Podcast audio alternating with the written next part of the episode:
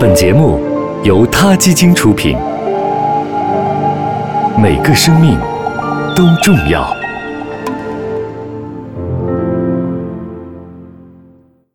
欢迎收听今天的他 Radio，获取每天最新节目推送，请关注他 Radio 微信公众号，不仅有音频文字版，还有更多关于动物的精彩资讯哦。嗨，大家好，欢迎收听他 Radio。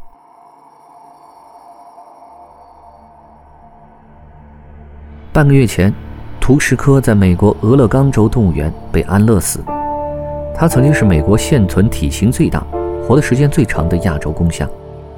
图什科活了四十五年之久，却一直颠沛流离，饱受摧残，从未真正享有过作为大象的尊严。早在上个世纪七十年代，图什科就来到美国。他曾经是一只生活在泰国野外的小象，不幸被人类捕获。这只小象宝宝来到美国以后，成为了佛罗里达中央动物园的第一只大象。孤单的生活了几年后，图什科被一个动物训练师看中，被训练成为了在马戏团里表演的大象。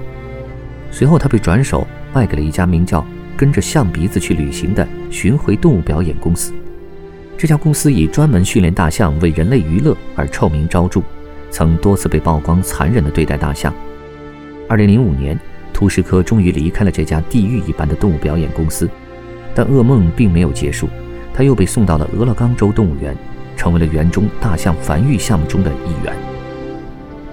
多年来关注图什科生活的动物保护者们说，这只大象患有长期足部疾病和肺结核，一只眼睛失明，它的象牙也被拔掉了，据说是因为感染，但不知道是不是真的。在马戏团表演时，图什科的一条腿受过伤。这也是导致他后来身体出现各种问题的重要原因。俄勒冈州动物园表示，由于图什科的这条腿很难支撑他身体的重量，他经常躺下来，而且一躺下就很难再站起来。动物园称已经尽力想办法来救治他，但所有的治疗方法都无力回天。为了不让图什科继续在痛苦中生活，所以决定为他进行安乐死。不过，俄勒冈州动物园对大象来说也不是什么好地方。图什科是2015年在这个动物园里死去的第二头大象。知名动物保护组织为动物辩护协会每年会就大象待遇最差的北美动物园进行排名。俄勒冈州动物园已经第五次上榜。图什科死去的前几天，俄勒冈动物园花费5700万美元新建的大象乐园刚刚开放，而反对圈养大象的人们称这块园区是大象的荒芜之地，并且批评这是在拿纳税人的钱开玩笑。俄勒冈动物园的大象项目一直饱受诟病，不但对大象疏于照顾，还与动物表演产业有着潜在的关联。在图什科之前被安乐死的那只大象拉玛，也因为有着同样的经历，患上了和图什科相同的疾病，无法站立。对一只大象来说，无法站立就相当于离死神越来越近。现在，很多家动物保护组织都在为改善俄勒冈动物园里剩下的七只大象的生存待遇而呼吁。并希望动物园停止圈养大象，并且停止繁育和从野外捕猎大象。在自然界，大象是需要和象群一起生活的。动物园里，就算环境再好，也无法满足大象生活和社交的需求。一项新的研究发现，动物园里的大象寿命比野生大象的寿命要短得多。研究人员研究了1960年至2005年欧洲270家动物园里的4500头亚洲和非洲大象的健康信息。然后与生活在肯尼亚野外的大象以及在缅甸的大象进行了比较，结果发现，野生大象比动物园里的大象平均多活几十年。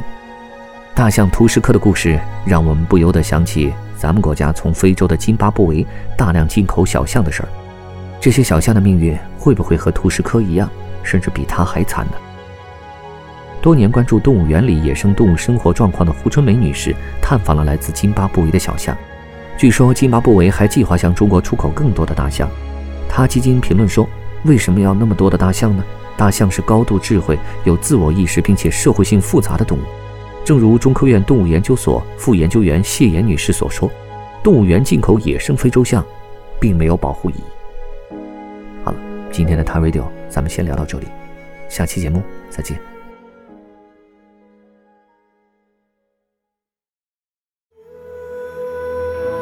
Radio 中国大陆第一家动物保护公益电台。在这里，我们讲述动物的喜怒哀乐，尊重生命，善待动物。它的世界因你而不同。